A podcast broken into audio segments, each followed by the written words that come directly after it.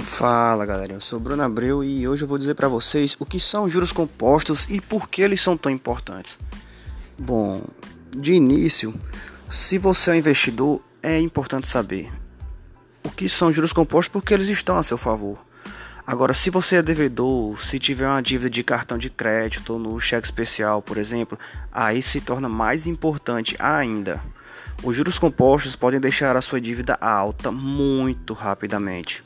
É, olha só, as taxas de juros existem e isso é o que? O preço do dinheiro.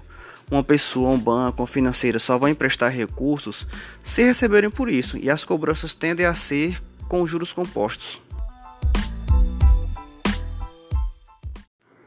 É, trazendo para o cotidiano, vou passar um exemplo rápido. Tipo, você aplicou mil reais para ele render 10% ao mês. Então, passado um mês, ele rendeu 10% de mil. O que era mil passou a ser mil e cem. Quando chegar no próximo mês e novamente render os 10%, o mil já era. Ele vai render em cima do seu saldo, do valor final. Então, esse é o raciocínio dos juros compostos. Ele esquece o valor inicial e foca no saldo final. Bem, agora vamos à nossa fórmula de juros compostos, é, que é M igual a C vezes 1 mais I elevado a T.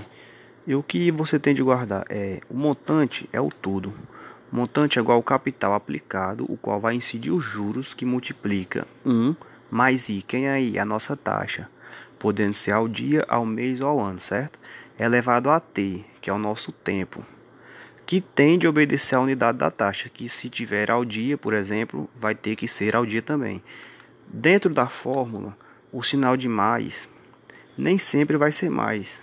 É, entenda, quando for mais, vai denominar a valorização. E quando for negativo o sinal, vamos estar falando de desvalorização.